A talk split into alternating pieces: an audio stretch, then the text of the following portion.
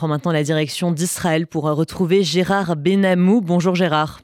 Bonjour Margot, bonjour à tous. Alors Gérard, avant de commencer, j'aimerais rappeler qu'une femme de 24 ans et un homme de 73 ans ont été tués ce matin dans un attentat à l'arme à feu dans le quartier semi-religieux de Jérusalem. Sept personnes ont également été blessées, dont quatre gravement. Les deux suspects ont été neutralisés. On n'en sait pas plus pour euh, le moment, mais on vous tiendra également euh, informé, bien évidemment, euh, sur cette antenne.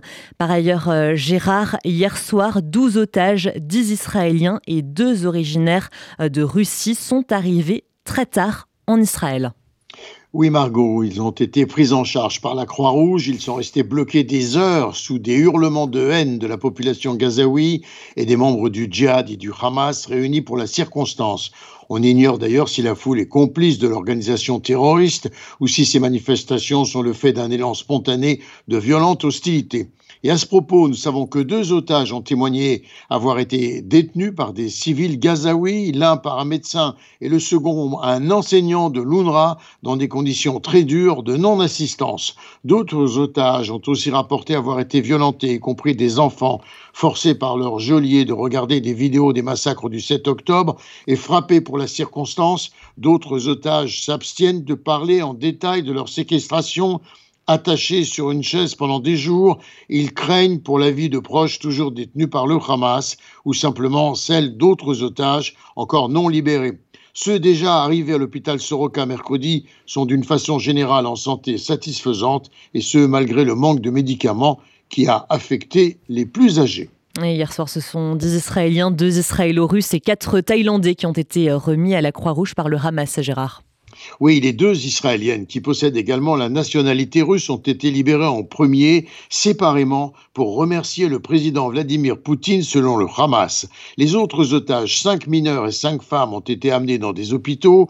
Il n'y aurait plus d'enfants dans la bande de Gaza, hormis deux enfants de la famille Bibas, dont un bébé de dix mois, devenu le symbole des souffrances des familles d'otages israéliens. Le Hamas déclarait hier soir que trois des membres de la famille Bibas, donc Kfir, ce bébé, enlevé avec sa maman et son grand frère auraient été tués par une frappe israélienne, un mensonge récurrent du Hamas. Les services de renseignement israéliens conduisent une enquête de vérification. Et puis la veille, le Hamas avait affirmé que ses enfants étaient entre les mains du djihad islamique. Or, le Hamas est le maître absolu à Gaza. Et enfin, Gérard, on s'interrogeait hier soir sur ce qui allait se passer aujourd'hui et les jours suivants en l'absence d'un nouvel accord. Finalement, Israël décrète un ultimatum, à savoir 24 heures de trêve. Oui, Margot. Le ministre de la Défense, Yoav Galland, affirmait Je viens de terminer une visite sur la ligne de chars Merkava. J'ai pu constater que tous les chars qui le nécessitaient ont été remis en question, ou plus exactement en condition, pour reprendre du service dans les combats dans tout Gaza. Nous continuerons jusqu'à ce que le Hamas soit vaincu et que les otages retournent chez eux. Des terroristes du Hamas ont été éliminés qui avaient attaqué l'armée en place à Gaza. Et en attendant, le chef du Mossad, David Barnea, se trouvait au Qatar hier, ce qui suscitait des interrogations, sachant les efforts du Qatar pour obtenir une trêve de longue durée pour le Hamas. Et Anthony Blinken, le secrétaire d'État américain, est en Israël ce matin.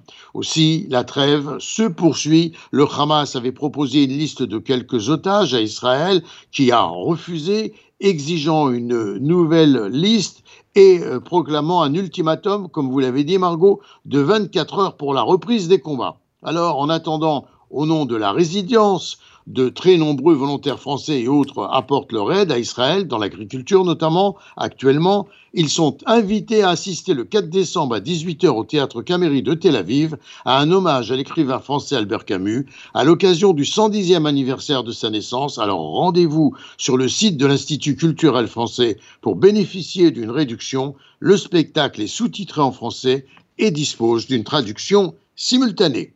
Gérard Benamou en direct de Tel Aviv pour RCJ. Merci Gérard pour toutes ces précisions et on vient également d'apprendre qu'une troisième personne a succombé à ses blessures euh, dans l'attentat de ce matin à Jérusalem. Trois personnes sont donc euh, mortes.